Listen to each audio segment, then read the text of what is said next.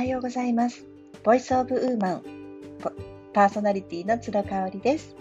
えー、日曜日ですね、今日メルマガを書きました。いつもはメルマガお休みをさせていただいてるんですけれども、ちょっと書きたいことがありまして、今日のお題はサザエさん症候群についてですね。まあ、夕方の6時半になるとサザエさんがね、フジテレビで始まるっていうの、私たち小さい時からもあの習慣づいていると思うんですけれども、まあ、このサザエさんを見ると、ああ、明日仕事か、もう週末終わっちゃうんだっていう、こう倦怠感とか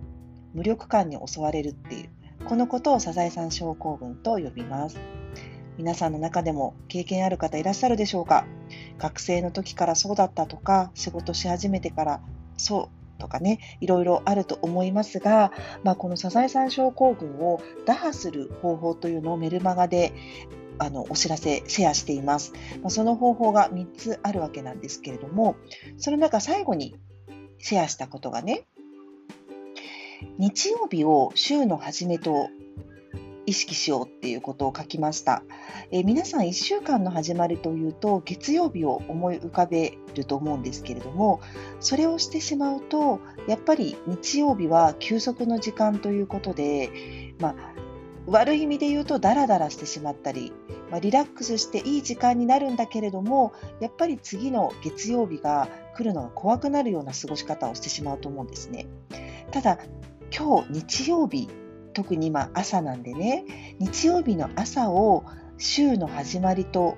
意識するだけでちょっと過ごし方が変わるんじゃないかなっていうことをお伝えしたいと思います。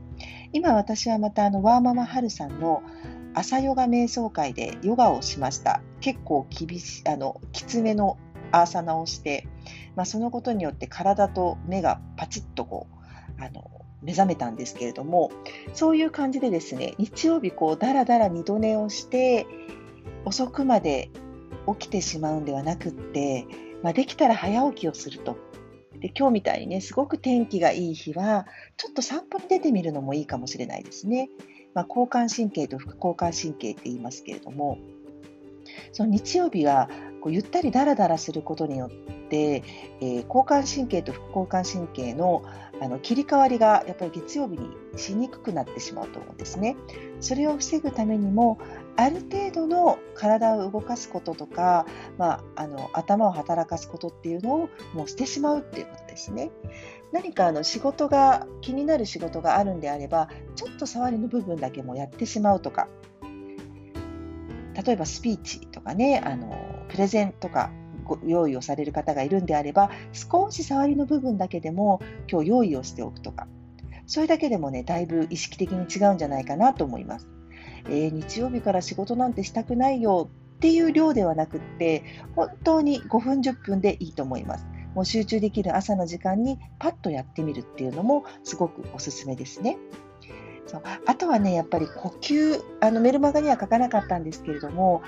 呼吸はすごく大事ですね。もう皆さん耳たこだと思うんですけれども、実はあのピラティスの先生から教えていただいたんですが、この今、感染病ね、私たちを苦しめている、私たちの行動を制限している感染病も、その肺の動きですね肺をいかにこう日常的に運動させているかによって感染しづらくなるっていうのがもう学術学術的に立証されつつあるそうです。なので、えー、ま、肺といえば横隔膜ですね、その横隔膜をどれだけ呼吸によって動かせているか、これがね、すごく大事になってくるそうなんですね。呼吸が浅くなっている方とか、そういう方はですね、ちょっと要注意っていうことなので、もうたかが呼吸と言わずされど呼吸です。深呼吸をね、する習慣っていうのをぜひ一日に何度も身につけていただきたいなっていうふうに思います。私の場合は朝起きてすぐに深呼吸ですね、をするようにしています。もう肋骨をこう広げるような胸郭、あの、胸式呼吸ですね。で、えーと、お腹ももちろん同時に膨らませます。特に下っ腹まで呼吸を入れるようにすると、こうちょっとお腹ぽっこりっていう方にも、呼吸をすることでお腹が動きますので刺激が与えられます。これだけでもね、だいぶ違うんですよ。お腹の動きを使うだけでも。だからね、体っていうのは呼吸をすることで動くんですね。運動激しい運動をしなくても深呼吸だけでもだいぶ体って伸びたりとか動きが出てきますのでやってみていただきたいと思います。あとは私はちょっとこうぼーっとした時とかねあの頭の方に神経がいってしまう意識がいってしまった時。そういう時に意識的に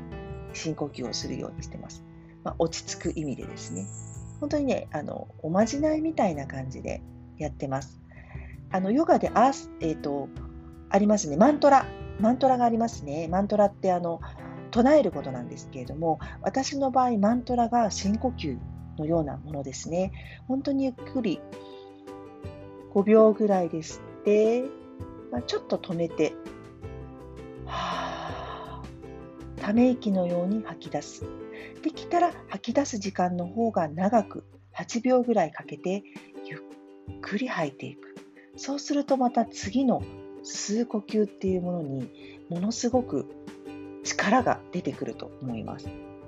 うん、本当にたかが深呼吸なんですけれどもこの話を聞くと私はこの感染病にかかりたくないためにもねまだワクチンもいつ打てるかわからないというこの状況の中で深呼吸だけでも本当に日常的に習慣化するっていうのはあのいいことなんじゃないかなっていうふうに思っていますので、ぜひ続けてください。あとはあの夜寝る前ですね、おやすみって言って電気を消した後に、2、3回深呼吸をして眠りにつくようにしています。幸い私はもうほとんどあの眠れないなっていう時はなくって、もう深呼吸3回するかし終わらないかのうちに眠りにつけています。本当に幸せな日をありがとうっていうね、今日も無事に過ごさせていただいてありがとうっていう感謝の気持ちを持って眠りにつく時にぜひ深呼吸も一緒にしてみてください。はい、それでは素敵な日曜日をお過ごしください。今日もありがとうございました。